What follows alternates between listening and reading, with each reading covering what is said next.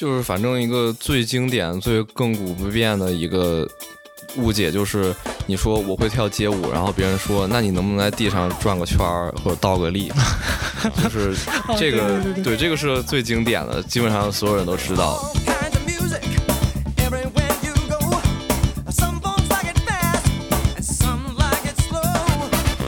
Hello，大家好，我是郭怀宇艾伦，我是一个跳了街舞八年的爱好者。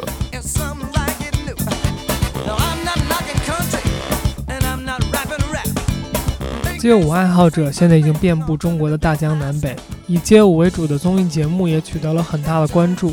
炫酷的动作和即兴的表演带来了一种个性的表达，这种独特的魅力让许多人也走上了学习街舞的道路。本期的嘉宾郭华宇 Allen 是一位练舞八年的 Popping 舞者，曾在国内外多个比赛上取得名次。他也是 New Level Popping Battle 2021年的嘉宾。Allen 是在中国开始学习街舞的。而后去美国读书的他，在 hip hop 文化的发源地也积极参与当地的街舞活动。这些独特的经历和经验，给了 Allen 看待街舞非常独特的视角。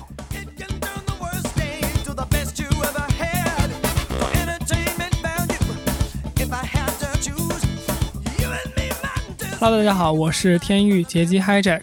大家好，我是天宇风之谷书屋的大白。Hello，大家好，我是郭怀宇 Allen。欢迎收听一个自由作者和一个创业者的话题电台天娱 Two FM。我们每两周更新一期，请各位多多关注。你可以在 Apple Podcast、Spotify、Google Podcast、荔枝 FM、网易音乐、喜马拉雅等泛用型播客客户端搜索“天娱 Two”，拼音的天娱和阿拉伯数字的二，找到并关注我们。本台的微博和推特账号现已上线，同样搜索“天娱 Two FM” 可以找到我们。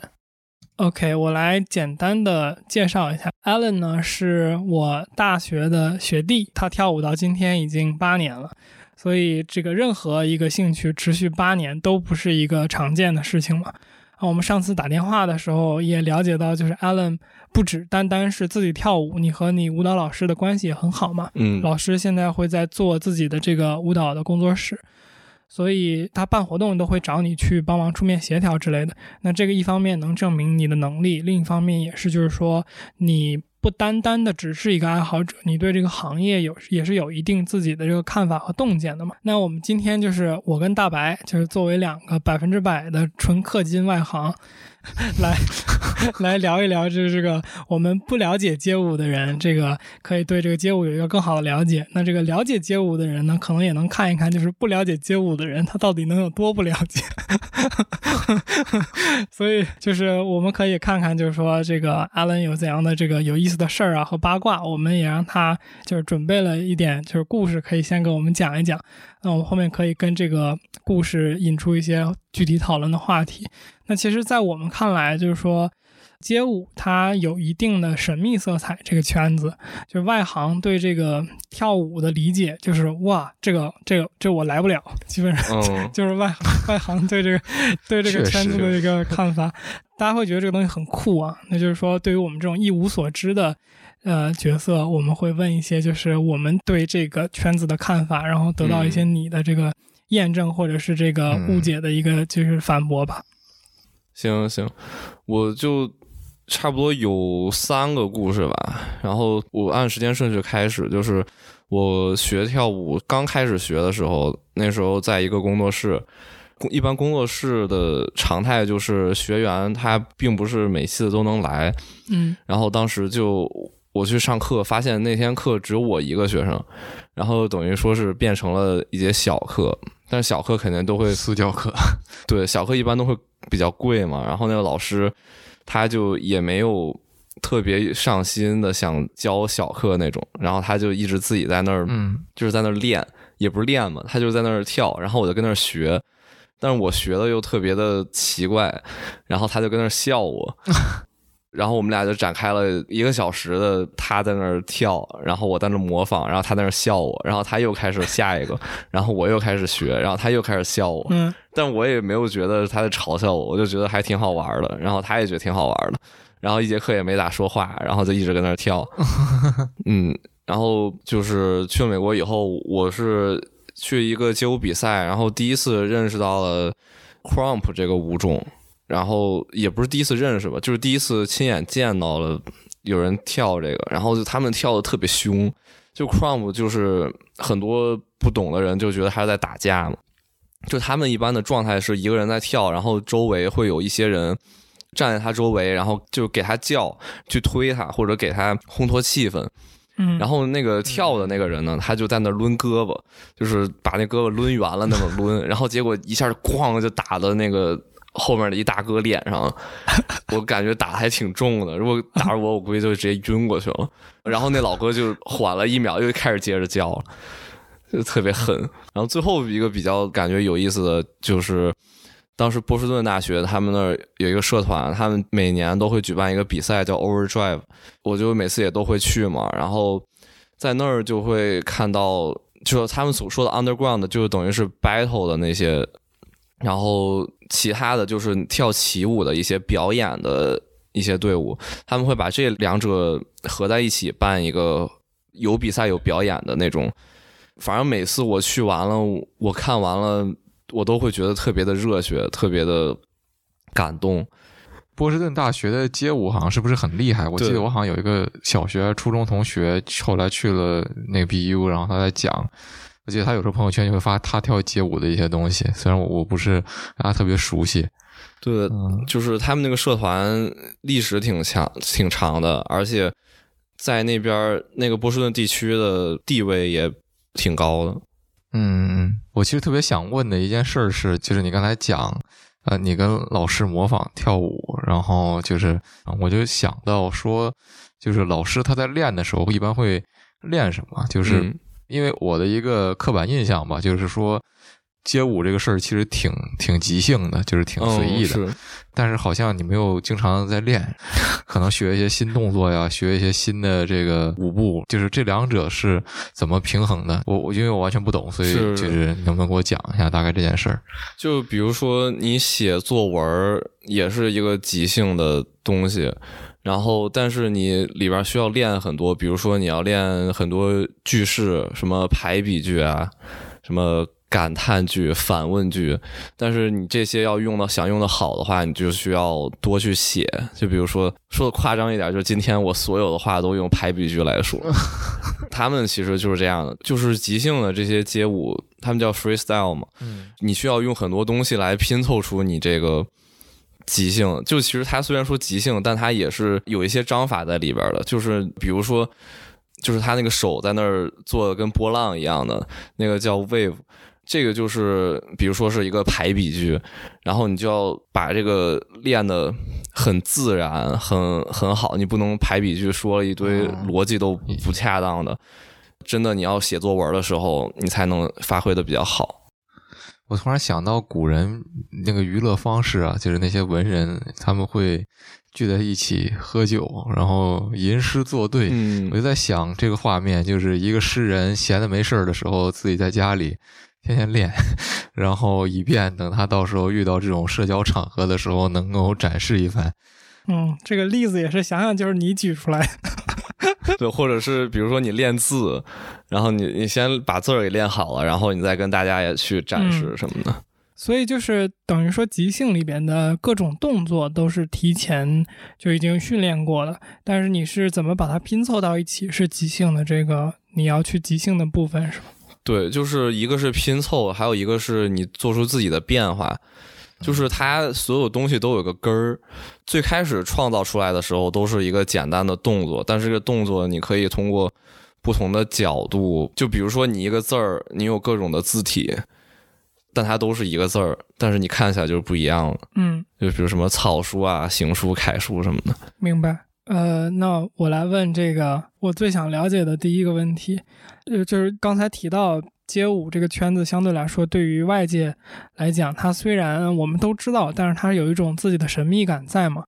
这个社会整体大家会对这个圈子有一个印象嘛？可能会有酷的一个印象，可能会有就是年轻人比较多的一个印象。嗯，那昨天晚上我问我妈，我妈说是不是男生比女生多，都会有这种印象。啊，首先我问你一下，就是是不是现在这个女生也挺多的？我感觉这种就是商场里面看到的商业俱乐部里边，就是女生还比例挺大的。嗯，是的，就是这可能要说的多一点。就它街舞还是像刚才我说的分两种吧，一种是 underground 的 battle 的 freestyle 的那些，这里边就是男生会多一点，嗯。然后还有另外一个就是表演的，比如说起舞，就是编舞的那些，嗯，然后包括现在工作室里也会有很多韩舞，但是那些韩舞就不算街舞了嘛。呃，但但这个就反正待会儿讨论，如果讨论那个分类的话，咱可以再说一下。那些起舞、编舞的话，女生就还挺多的。你去看表演的话，就是会女生，尤其是在学生社团里，女生就会比较多。但是如果你去就是看那种 freestyle 的比赛的话，就是男生会比较多。你正好说到这个，就是说 freestyle 和这个编舞的这个关系，这这也是我特别好奇的，就是。嗯，比如我们看那个我这就是街舞那个综艺嘛，就是它里面表演，嗯，至少我我碰巧看到那一两期都是就是已经编好的那种那种舞，嗯，然后已经编好了的和就是即兴的，它是完全不同的东西吗？还是还是怎么？怎么说呢？一就是我们之前也问过一些老师，他们是怎么编舞的。他们有些人就是你先听音乐，然后再 free 自己去 freestyle，然后把自己动作记下来，然后再去把它呃从一个比较自己的东西，然后规范化变成你可以教别人的东西。你教了别人，然后在一块儿跳，就变成了编舞。哦，那你会觉得就是说，圈外对这个圈子有什么样的误解，或者说有什么样这个认知的偏差，是比较这个有代表性，或者就你觉得有意思的？就是反正一个最经典、最亘古不变的一个误解，就是你说我会跳街舞，然后别人说，那你能不能在地上转个圈儿或者倒个立？就是这个，对这个是最经典的，基本上所有人都知道。然后现在还存在，嗯。但是随着就是这些节目的播出，大家都会更了解街舞，因为有不同的舞种。然后转圈倒立的那个叫 breaking，或者有些 hiphop 的也会做这些。但是反正这个是最大的误解吧。嗯嗯。其他我我之前还问了我的老师还有朋友们，他们说就好像也没啥别的了，就大家都在说这个。但是我爸妈那辈儿他们。就可能局限在那种功夫啊、武林那种概念，就是说你要去学一个东西，你就要学一个绝招，你就是一个动作什么的，一个招牌动作，然后别人来了你这儿就是要学你这个。但其实，呃，就不是的，就是跟他们讲的不一样吧，因为动作实在太多了，而且太好学了，太好学了。对，就就是它不像什么，比如说说的不是特别实际，比如说那个降龙十八掌。那个巨牛，然后打个大波什么的，那些可能需要你很多很多年的修炼，你才能练出来。但其实你街舞一个动作，只要你就是学两下，就基本上就都能学会了。哦，你刚才要说啥？我其实刚才只是想吐个槽，我只是想到那个，就是比如大家可能估计都有这种经历吧，就是你在这个家里在看电视或者在看电影。这个时候正好是你学过的某种语言，我们就假定它是英语吧。然后这个时候家人会叫你来，不看字幕看得懂吗？哦，对对对对对，嗯，我懂我懂。所以就是你刚刚说到这个很大的一个误解，就是其实是一种对街舞的细分的不了解，是不是？就是说大家觉得街舞是一个单一的概念，但是像你说的，这里边有各种不同的分类。对，哦，对我我想补充一句，我想免得我被骂了。如果有懂街舞的，就是其实我刚才说的学会，它不是说做的特别好，就是只是你能做出来这个动作。比如说有很多基本功，就是你需要长年累月的真的去修行，你才能做的特别好。然后包括现在创始人那些，他们都在不停的进步。但是我刚才说的能做出来，就是不管你做的多烂，你都做出来了，那个是。不会需要，比如说你十年八年去练的，比如说练个一个月，我觉得就是只要你认真练，都能练出来。嗯，你说的创始人是说，不说创始人，呃，创始人肯定是有，就所有，比如说现在我的那些老师什么的，他跳了十年十几年的，他们都接着在练那些东西。那不是说他们不会，只是说他们觉得可以自己在进步。所以就是这些各个分类的年代有多长？听你这个意思，这些人还都在活跃在这个舞台上，是吗？嗯，对，就是现在有一些祖师爷已经去世了，但是还有一些是还在活跃的，还在做裁判。要不是因为疫情，他们肯定还是会来中国做裁判的。嗯，我大概觉得可以类比成，就是每个圈子里他都不断有新的发现和新的这种认知嘛。对对对但是就是说，圈外的人的认知可能停留在一些最基本的这个层面上嘛。他对于一些新发明或者新发现的这个创始人是不是还活着这件事儿，就可能会感觉比较诧异吧。我猜。嗯，嗯对我刚才就是想突然好奇，你说创始人，所以它其实涉及得到，就是说这个圈子的文化的长度，或者说其实有一些，对对对，我我脑子里面其实没觉得就街舞有一些，比如说细分，它是这么新的一个分类。我还觉得说可能至少有个一两代之类的。嗯然后你说到的那个就是地板上转个圈儿这个问题，昨天我妈就说了，嗯 她问了，她说其中你可以问一个问题，她说是不是这些跳街舞的孩子要做很多的重量训练、力量训练，才能在地板上撑住自己。对，所以才能撑住自己。对，这个是其实是需要的，就不管你要不要在地上打滚，你都需要，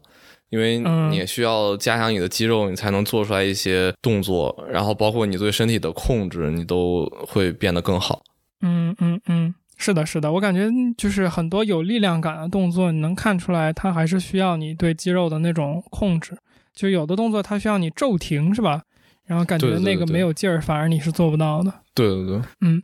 那你愿意这个点稍微介绍一下呃街舞的分类吗？就你先从街舞的定义来说吧，比如说你从你定义街舞是在街上跳的舞，那如果这样的话，广场舞它就是中国的街舞，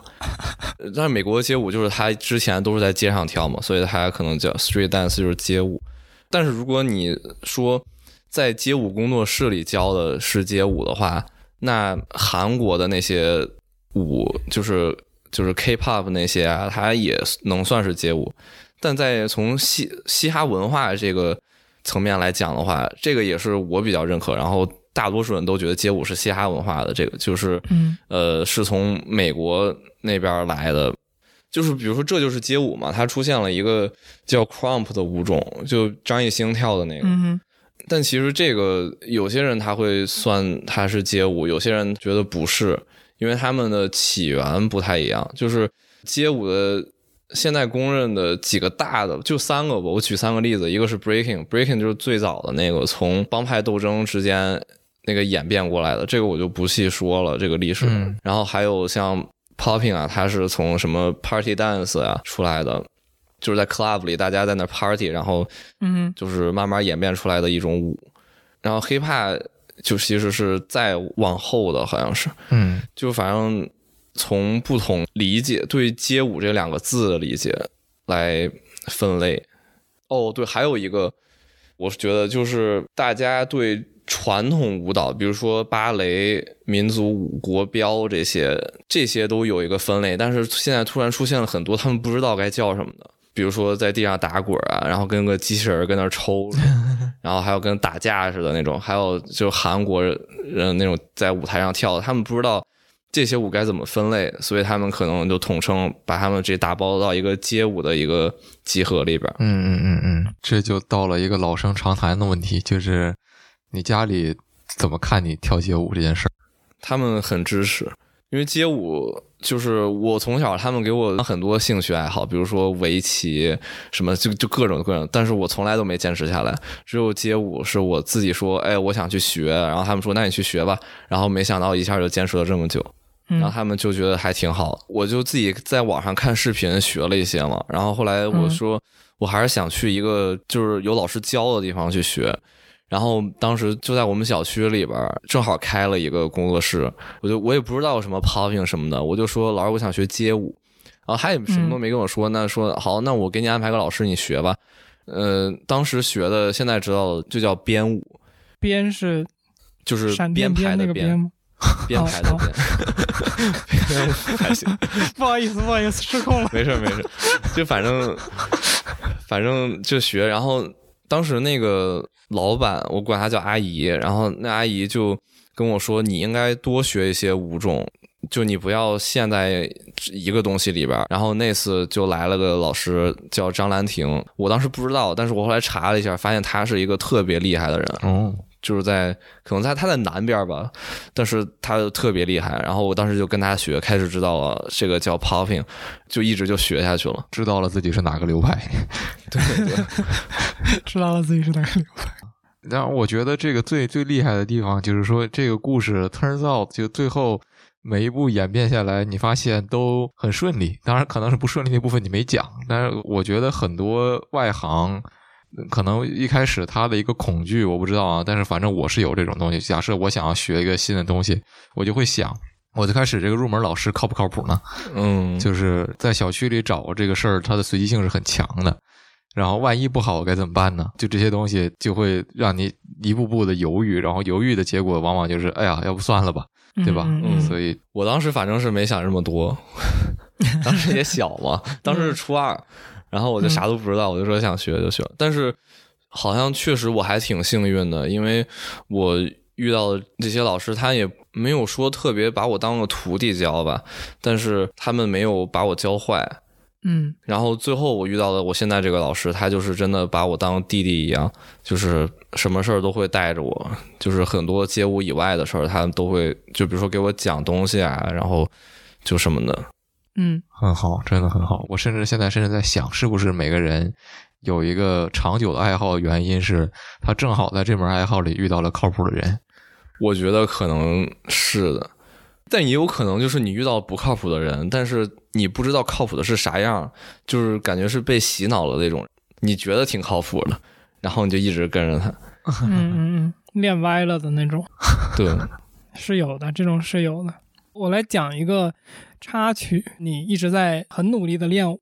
然后感觉你就是朋友圈啊或者怎么着，你没事儿就会在家里跳一跳，然后把自己录下来，然后发一发朋友圈。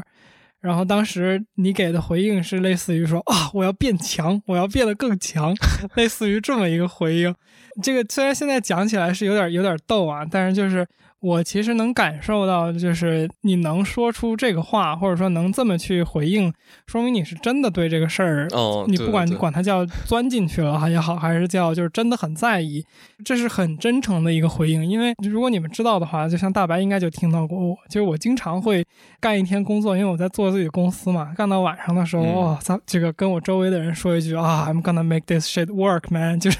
就是会有这种这种感叹。就虽然我这一天可能干的并不咋地，没有什么直接的 result，但是我会有这样一个。就是这种这种情感的输出，然后我听到你那个话的时候，就有很大的这种共情感。这是一个插曲，但是就就真的还挺让我有感触，就是你真的感觉很喜欢这个东西。对，那那会儿是特别喜欢，就当时感觉我可能也是见识太少，我当时就想说我要成为这个呃。就是咱们不是学 business 嘛，我就是说我要成为这个 business 行业里边跳舞最牛逼的人，可以，也挺狂的。嗯，后来呢？后来见的多了，发现其实我还挺菜的。OK，呃，那我可能就是这这能引出来两个问题啊，就是说，第一个就是你觉得说这个爱好保持了八年，或者说我们之前有提到的，这也是第二个问题，就是你是如何去享受这个东西的？你有没有什么类似于类比？嗯就是其实我作为一个外行，我看就是跳舞的人，我只能想象说，好像是不是你把一套动作看起来很难的东西，能把它做出来，这是一个就有点像你打音游的时候，叽叽咔嚓把这些东西都点到了的那种感觉。但我不确定，就是我只是猜测，这东西你到底是如何去享受它的快乐的？这个就是我最开始是这样，就是我当时在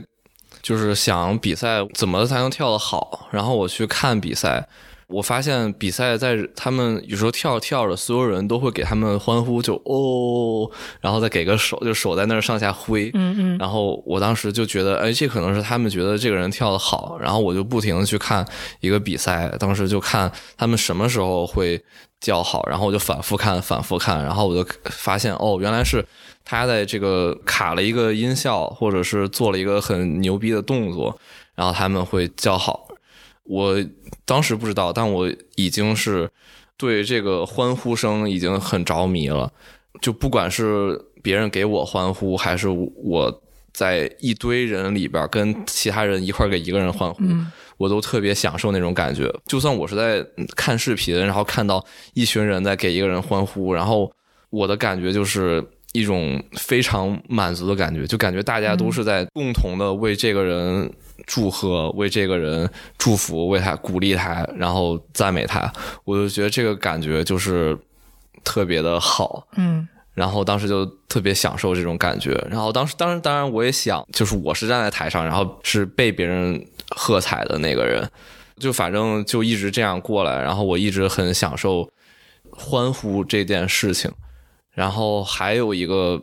就可能是所有跳街舞的人都有的一个想法。就可能不太正确啊，但是他就是说我跳街舞的我最牛逼，你们不跳街舞，你们都是垃圾，然后就觉得就觉得我特别特殊，嗯就是有有的时候确实是，但之前我现在没有了，之前确实有这种感觉。然后当时朋友圈里也没有什么跳舞的人嘛，然后我就想发一些，然后就觉得，哎呦，我这个别人都不做，只有我做这个，然后我就是那个就头一个。嗯嗯。当然，就是我我个人也非常享受，就是我发一个朋友圈，然后一堆人给我点赞的那种感觉，就是想要受到别人的认可，嗯嗯。然后想要接受别人的称赞，嗯，这个是我比较享受的。哦，还有一点就是，真的热爱街舞这个事儿，肯定不能是只靠别人对我怎么看了。就是我有时候在跳舞的时候，我是真的享受那个音乐。然后，如果我的身体跟这个音乐，就比如说卡了一个音效，你们可能不知道是什么意思。就是我的身体是个乐器，就比如说是个乐器，然后跟这个音乐产生了一个共鸣，这个时候是就是我特别爽，嗯嗯，嗯然后我就就想，哎，我还想接着跳，我还想卡到一些我现在卡不到的东西，然后。有时候就像你说的打音乐游戏是，就比如说什么太古达人，他有几排，就是把音乐分成了几排什么点儿，然后我就想我要把那些点儿全都卡住，嗯那我觉得很牛逼。但这个想法其实就是不能说错吧，但是呃不一定是最好的方法。但当时还挺享受这个。嗯嗯，理解理解。呃，我想问的一件事儿就是，虽然艾伦你讲了很多，就是你你特别热爱这个事儿，但是你是不是从来没想过把它当做一个职业来做？没有没有，我个人是觉得这个职业它很难，就是目前为止没有人开发出来一个好的前景。嗯现在基本上所有人做到头，想再往上都是到另外一个行业，比如说现在中国最牛逼的黄景行。他好像有点是艺人的那种了，就是他会去参加各种综艺啊什么的当裁判。嗯他是跳舞很牛逼的，但是就他这个路径很难被模仿。我我希望能找到一个一条路是所有的舞者都可以富起来的，就是因为现在舞者真的还都挺穷的，然后他们的职业一般是这样，就是你开始学，学完了你去教课，然后教完课。呃，你可能去开工作室，然后或者是你去比赛，然后别人会邀请你当比赛的嘉宾，然后或者邀请你当裁判，然后你就赚钱，或者，但是我觉得这些，就比如说你相对于金融来说，都是赚的小钱，对，就是这些街舞舞者，我很希望他们能好起来，所以我希望有人，我觉得我是不行了，但是有，我希望有人能开发出一个让哦不一大部分人吧能赚到大钱的方法，嗯我希望是能这样。嗯，对我特别能理解你说的这个东西，是因为我其实刚才就想问，就是因为我之前看到文章杰基发给我的，里面讲说这个有一个人他是做了一个专业的舞者嘛，他说你一定要有强烈的热爱才能进入这个行业。我当时就觉得这句话我好像在哪儿都听过，然后因为这个最近一直有人在说你一定要有强烈的热爱才能读这个行业的博士，然后才能成为一名真正的学者，。就是他在说他就觉得，哎呀，这话这话太耳熟了。这然后然后为为什么我就在想到这个事情，是因为是就像你说的，就是说，但一旦我发现你一旦需要真正的热爱才能进入到这个行业的时候，说明这个行业真的不赚钱。对，就是你活不下去，或者是只能勉强的活下去，然后通过把你的技能传授给他人，再混口饭吃。然后不断的取得这个行业内的认可，然后直到你成为行业内的大佬，恭喜你，你获得了跟类似于这个金融的这个或者说 CS 的这帮人，大概可能工作三到五年就能拿到的薪水，然后这个时候你已经是这个行业最牛逼的人了。这个这个有的时候我就在觉得说这个事情真的不太健康，就像你说的，一个行业已经到了说我非要热爱不可，然后我一定要就是为了这份热爱，别的什么都不管不顾了，才能才能投身于这个行业的话，那这个行业前景没什么前景。就是一一个好的行业，应该是让大家在自己的爱好当中能舒服的把钱赚来的行业嘛？我觉得，我觉得这才是一个理想化的情况，但现实不是这样的。你想，你很少见到说。很多这个 CS 的，就计计这个学计算机的，或者说学金融的、学会计的，说我特别热爱这个算账，我特别热爱写这个这个一个程序。我看到这个算法，我把它这个逻辑疏通了，我把这个功能写出来了，我就心潮澎湃。这样的程序员有，但是少。对，但是在街舞或或者什么学校这种行业里面。特别特别牛逼的大佬也就也就那样。当然，你可以说，哎，我不在意我的物质世界是什么样的，我我不在意，我一个人吃饱了全家不饿，有这样的人，然后这样的人也不是不好。但是，如果你说这个行业里只能是这样的人，我觉得这行业一定有什么问题。嗯，我觉得就是这个行业还没有太开发好吧？对，像你说的，没有一个就是标准模范的一个好的一个上升路径。对，而且我之前听你讲过嘛，就是像你说的，就是这个圈子里边所谓的大佬，是不是一旦出了圈子，其实也就不管从地位还是从这个真的经济水平上面，在圈外也就算不是很好的一个状态。嗯，就反正大佬他肯定还是比一般的人要好，但是你完全没有办法跟其他行业的大佬比，比如说马云，那你就真的没法比。嗯，那你马云确实也没有几个人可以比。对，确实没有几个行业的人可能能跟马云比吧。这个确实，比如说你随便找几个什么金融公司的 CEO，跟几个街舞行业的大佬比，这样比可能不太恰当。但是如果就比他们的经济实力的话，肯定是没法比的。嗯，就像我说的嘛，就是这些行业大佬，可能我估计也就挣个金融行业或者计算机行业的三五年从业者薪资的水平。嗯。我之前说过一个这个事儿嘛，因为我我我学校是个公立校，嗯，然后老师们的薪资水平是公开的，我就发现这个我们这个系的这些资深的老师们，我非常崇敬的人们，他们挣的钱可能跟我学计算机的同学差不多，然后我就觉得哇，是是是，他这个话题我看现在是已经进入了一种每期都要 bring up 一下的状态了，啊，就是什么学界要玩，对，什么学界要玩，什么这个。就是你学这个到底有什么意义？你别问了，我也不知道。就类似于这种这种东西，每次都要被他提起来。所以你老师做工作室也不是很赚钱的一个状态吗？我看他那个看起来那工作室还像是一个挺豪华的一个装修啊什么的。他他装修还是挺好的，但那个其实没有花太多钱，因为他都是他还是有一些积蓄的，因为他教课教了很多年了。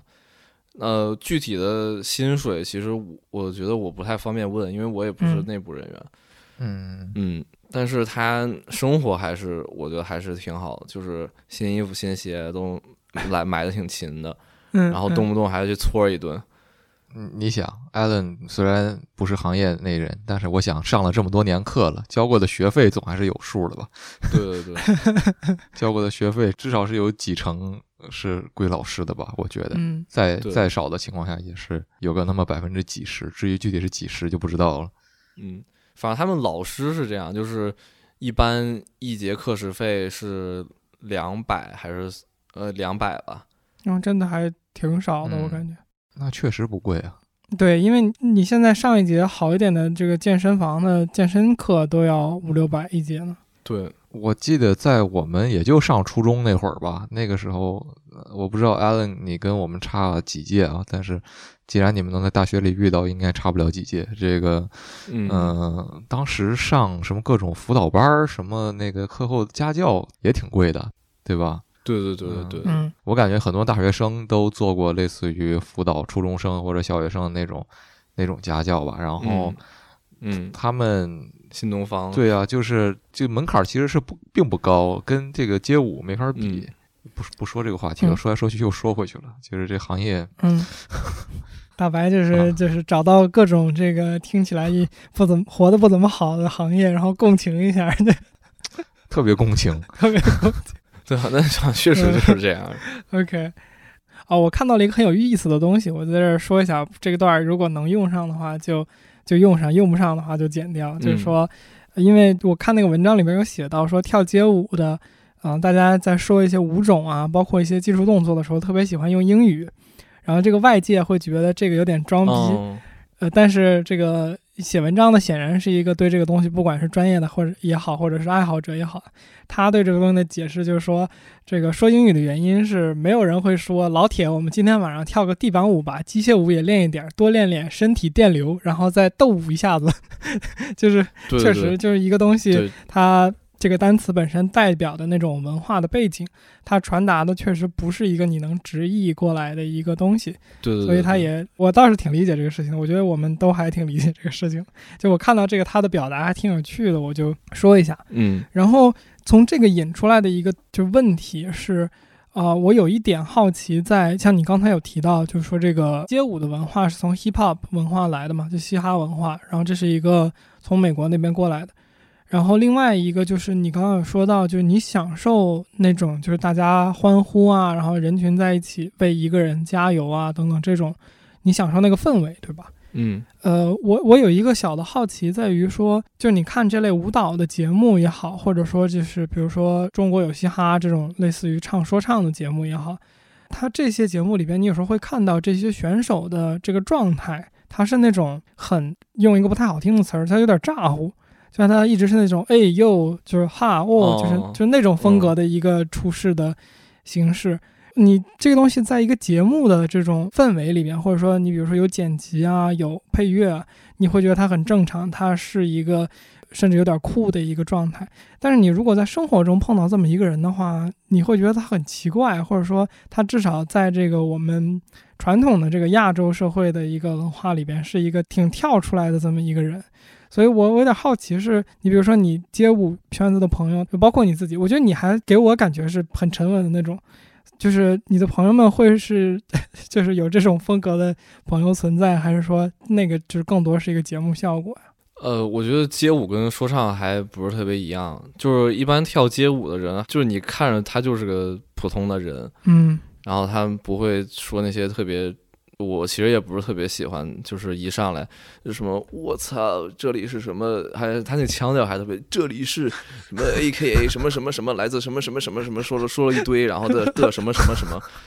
就就那个其实我不是特别喜欢。嗯但是跳街舞的，一般就有时候还挺谦虚的，就说：“哎，你好，你好，你好。” 然后什么的，然后就说哎他有时候熟一点的，哎，hello，what's up，就什么，哎，就就拉个手，然后什么抱一下什么的，嗯嗯嗯可能稍微有一点点嘻哈的那种味儿，但是没有特别夸张，就是只是朋友打招呼什么的，就是跟不跳街舞的人都一样。嗯，大家懂了，我懂。呃，那就我们刚刚说到这个文化嘛，我就接着往下问了。我觉得你个人很有意思的一个地方，就是像你说八年嘛，那你肯定是初中的时候在国内接触到的街舞的文化和一开始对这个东西的一个接触。嗯呃，那这个东西我们刚刚有提到，它是一个从美国嘻哈文化衍生过来，然后或者说就是传到国内的一个文化体系。那你带着一个，其实说白了是中国的一个版本的文化的一个接触和第一个印象，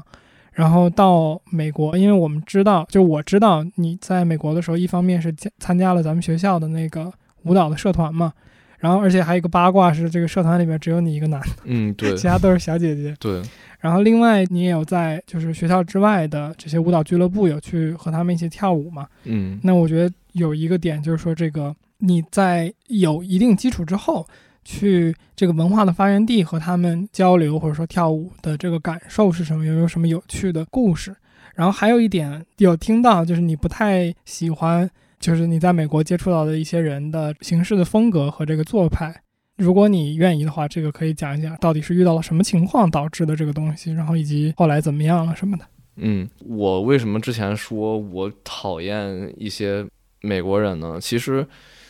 呃，这也不只是美国人的事儿吧，就可能所有人都有，就是他们会喜欢去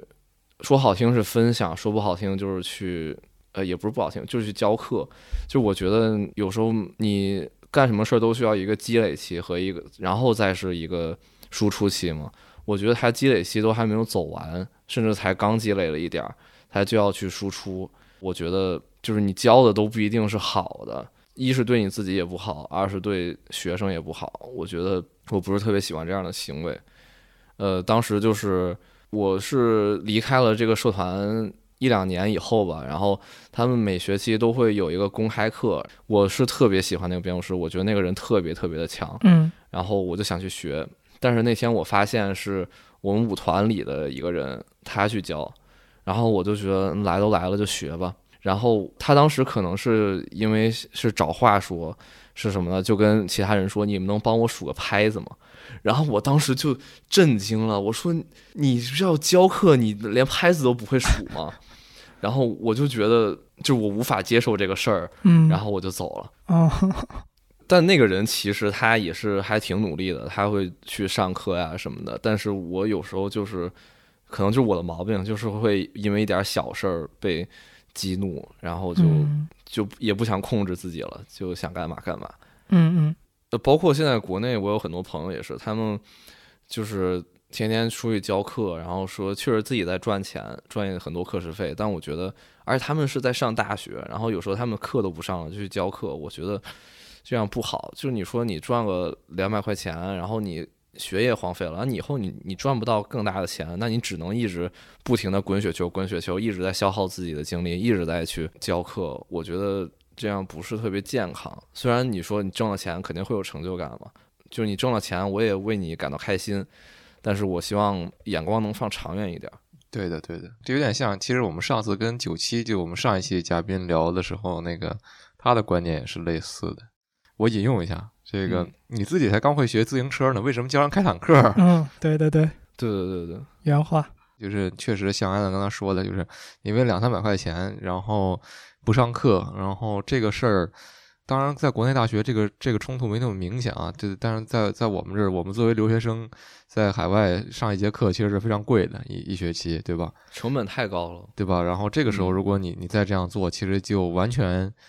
不 make sense 了，他就他就不是一个非常可以理喻的行为了。但是你你不意味着说国内一一年一年才什么几千块钱，你就可以为了两百块钱去逃一个课？我觉得这个账划不来。嗯嗯，但哎，反正我也不了解他们，可能他们是真的热爱，然后可能他们也需要这个钱。嗯嗯嗯，但是反正刚才只是我比较主观的一个想法。明白。那你后来就去，比如说 BU 这边。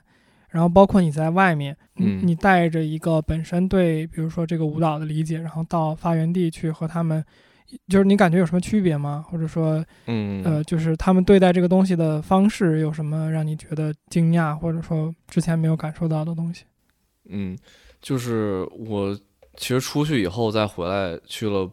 国国外和国内比赛，我才感受到他们这个氛围挺不一样的，就是。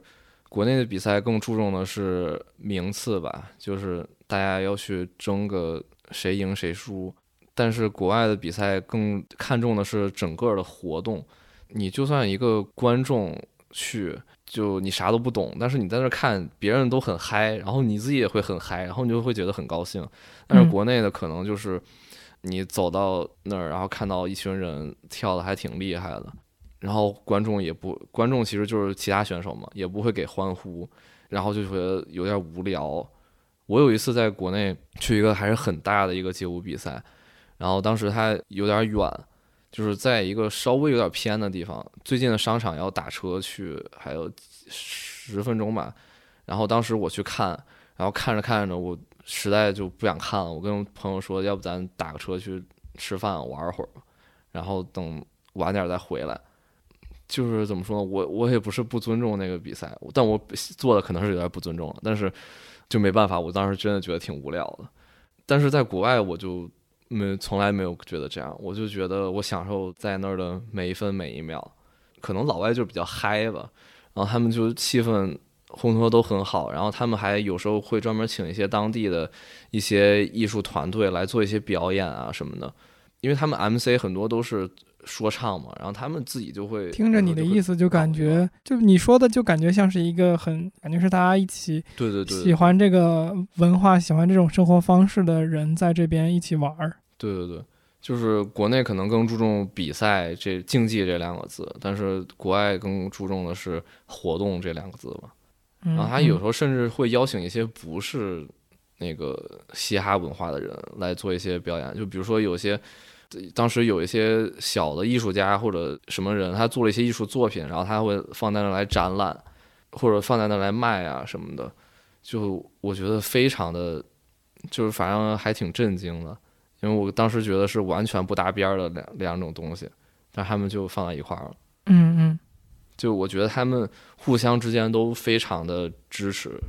然后他就真的很包容。嗯嗯，西方的那个文化确实是有那么一种氛围，而且这种文化的氛围不是说你自己有那个状态，你就能进入到那个状态的，就是它这个大环境的重要性是非常强的。嗯嗯，我我举一个不太相干的例子，这个感觉是不是说了会被骂？就是这个，我作为一个在上海的北京人，对上海的文化很不适应。没有没有没有，那倒没，那没有那么夸张，毕竟在国内嘛，这个也没有多大区别。我举一个例子，黄焖鸡米饭，这这吃上面嘛，吃上面这个嗯就不说了。呃就是我想说的一个故事，就是我有点感觉上海的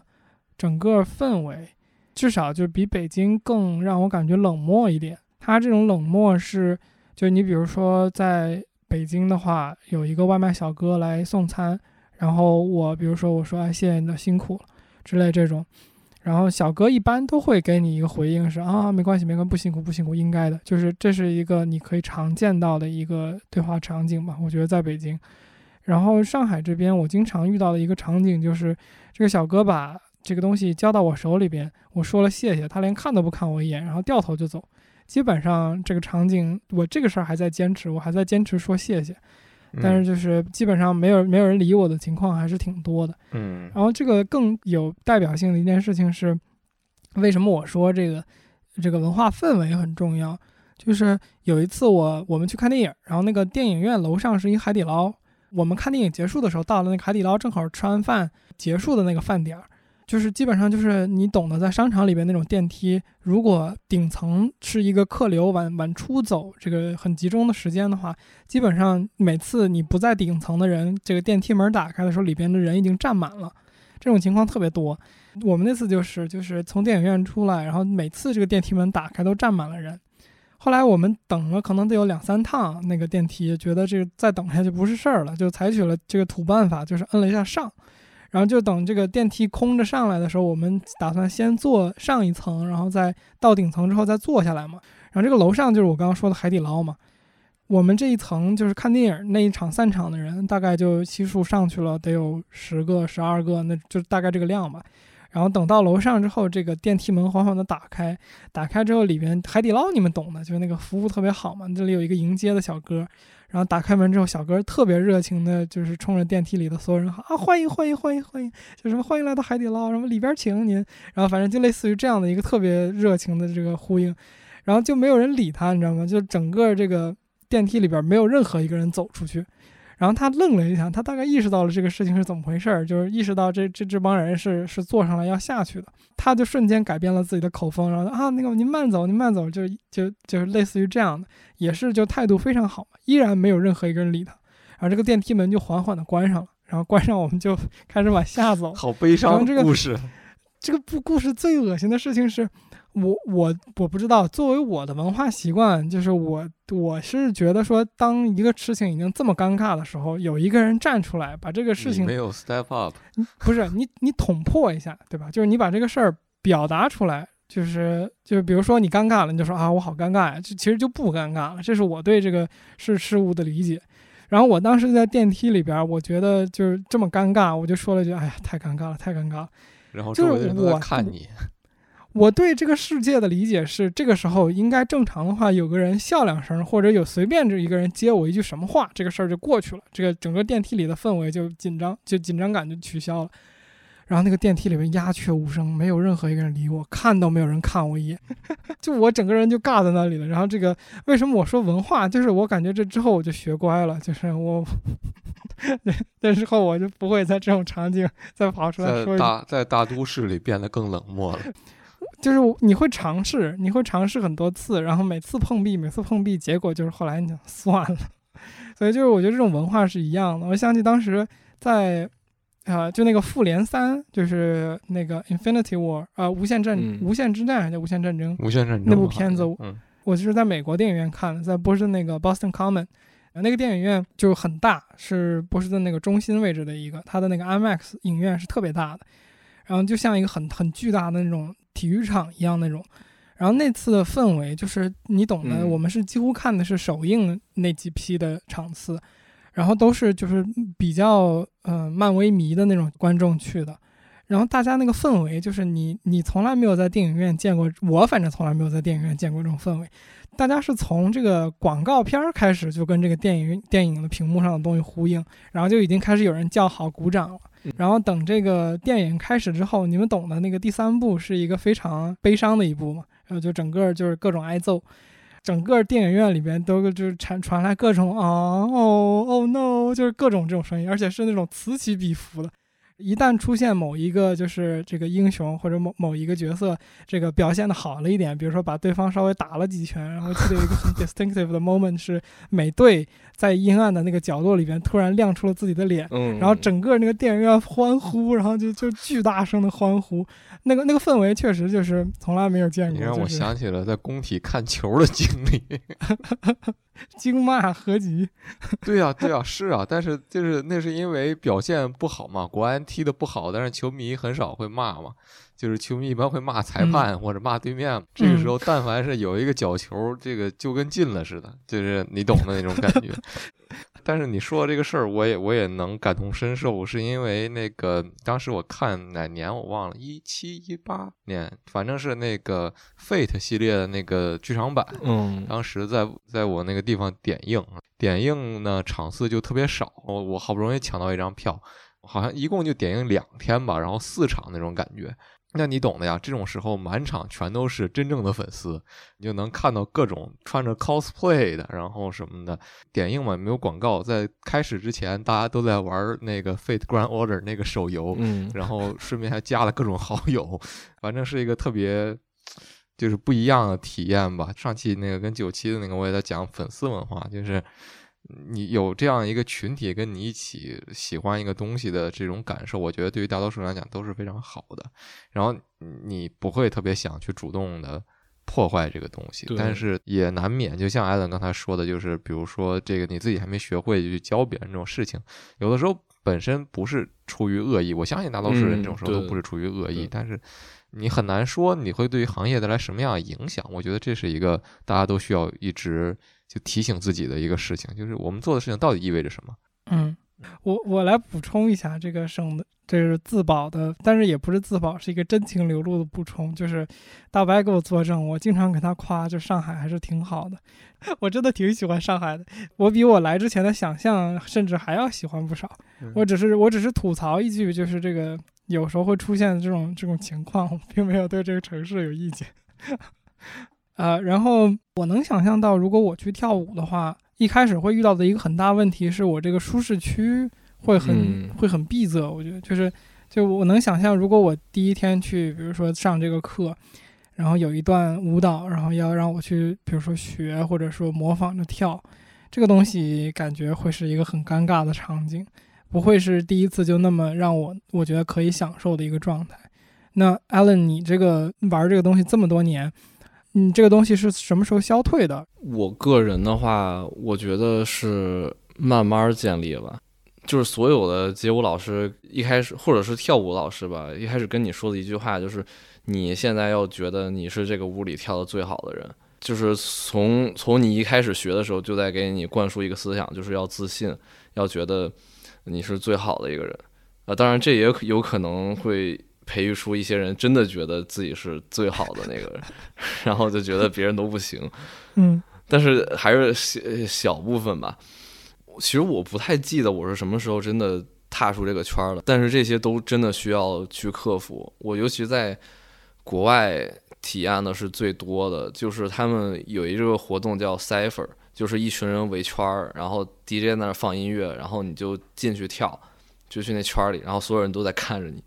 我就特别的不敢，我到现在可能都不是特别敢去跳，尤其是一群巨牛逼的人在那里边跳，然后你觉得，而且其实 Cipher 这个它也是要维持一个整体的一个气氛，你不能说一个巨牛逼的跳，然后大家都嗨了，然后你一个挺弱的人进去跳，然后大家都不知道你在干嘛。然后你就是跳了吗？跳肯定就是逼着自己也得去跳，就是因为嗯你想进步的话，真的得去站到那个里边儿去。